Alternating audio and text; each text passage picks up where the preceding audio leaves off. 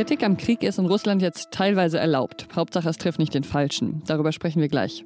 Und es geht darum, wie sich der Alltag im Iran seit Beginn der Aufstände verändert hat. Das ist was jetzt, der Nachrichtenpodcast von Z Online.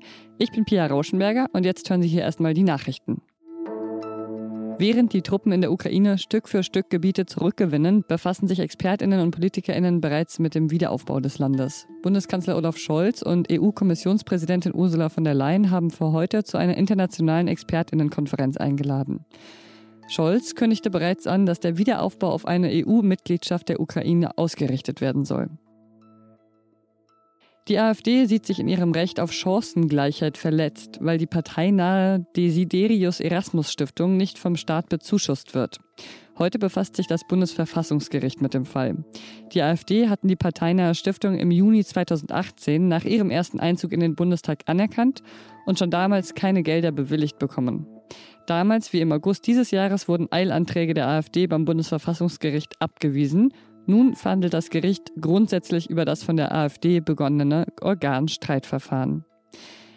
Redaktionsschluss für diesen Podcast ist 5 Uhr.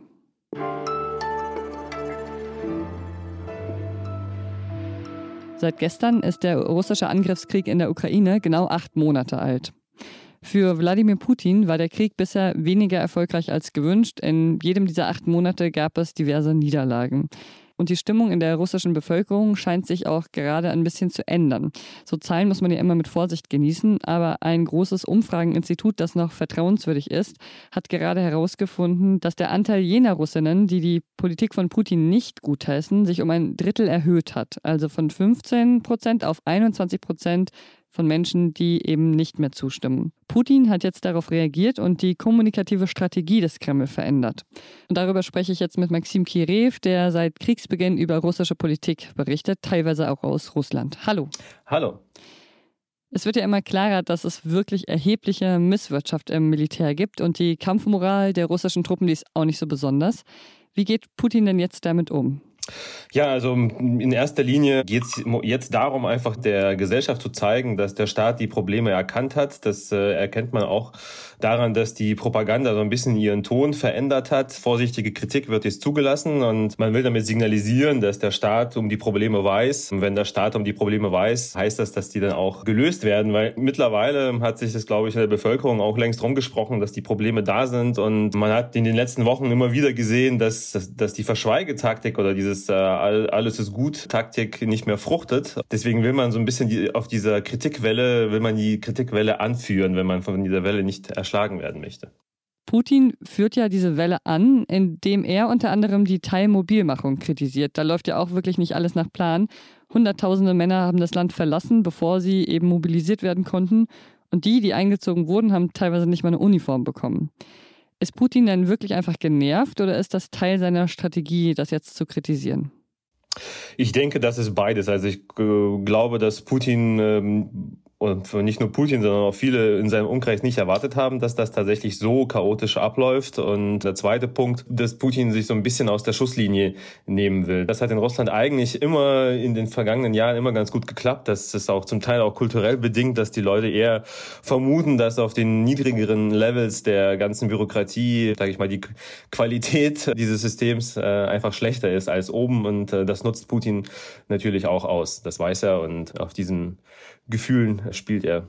Und auch Kreml-Sprecher Dimitri Peskov fährt mal wieder kommunikative Geschütze auf. Er behauptet nach wie vor, dass die ukrainische Seite eine schmutzige, also eine atomar verseuchte Bombe zünden wolle und das dann Russland in die Schuhe schieben wolle.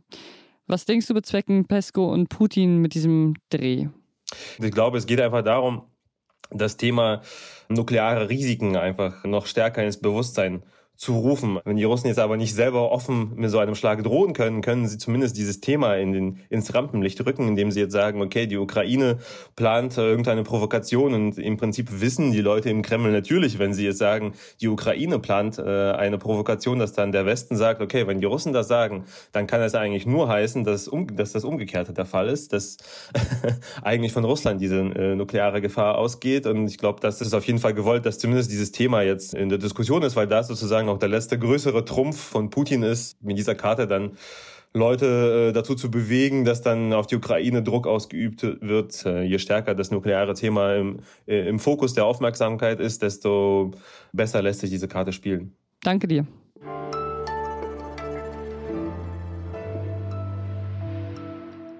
Und sonst so? Wenn Sie sich vorgenommen haben, dass Sie heute in der Mittagspause mal rausgehen und ein bisschen in der Sonne sitzen und vielleicht einen Kaffee da trinken, dann könnte das eventuell schwierig werden.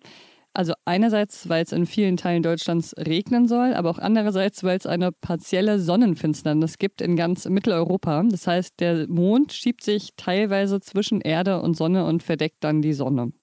Es geht um kurz nach elf los, je nachdem, wo man ist, ist es dann ein unterschiedlicher Startzeitpunkt und die ganze Finsternis dauert dann etwa zwei Stunden. In Norddeutschland haben die Menschen Glück oder Pech, je nachdem. Da bedeckt nämlich der Mond einen größeren Teil der Sonne. Und in Nordwestdeutschland gibt es relativ wenig Wolken. An einigen Abenden öffnen die Menschen im Iran ihre Fenster und schreien Tod dem Diktator.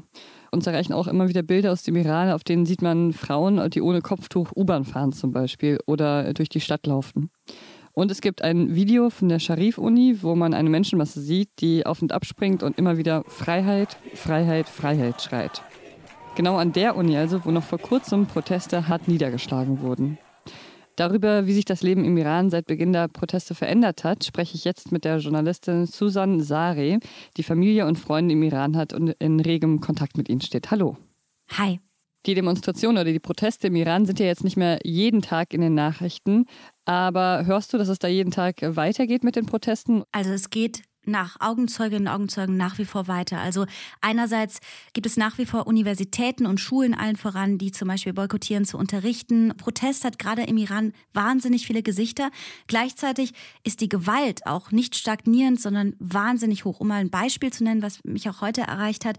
Es gibt natürlich Verletzungen seitens ähm, der Protestierenden durch die Gewalt des Regimes und man hört immer wieder von Menschen, die versuchen in Apotheken Medikamente zu bekommen, Verbandszeug zu bekommen und die werden mittlerweile gezwungen, damit zu Krankenhäusern beispielsweise zu gehen, wo sie erst registriert werden müssen, was dann wiederum zur Folge hat, dass eben Geheimpolizei beispielsweise sie an ihren Wohnorten festnehmen können. Allein die Vorstellung, dass man noch nicht mal mehr an Medikamente so einfach kommt, an Verbandsmittel, dass sich die Menschen versuchen selber zu verarzten, damit sie nicht gefasst werden und was auch unglaublich ist, es gibt in den Städten teilweise Kameras, die installiert sind, die anhand von Gesichtserkennung die Protestierenden direkt erkennen und dann zu Hause verhaften. Auch das ist die Realität im Moment. Und mit diesem Blick darauf und noch viel, viel mehr ist es unglaublich, dass die Demonstrationen Tag für Tag nach wie vor weitergehen.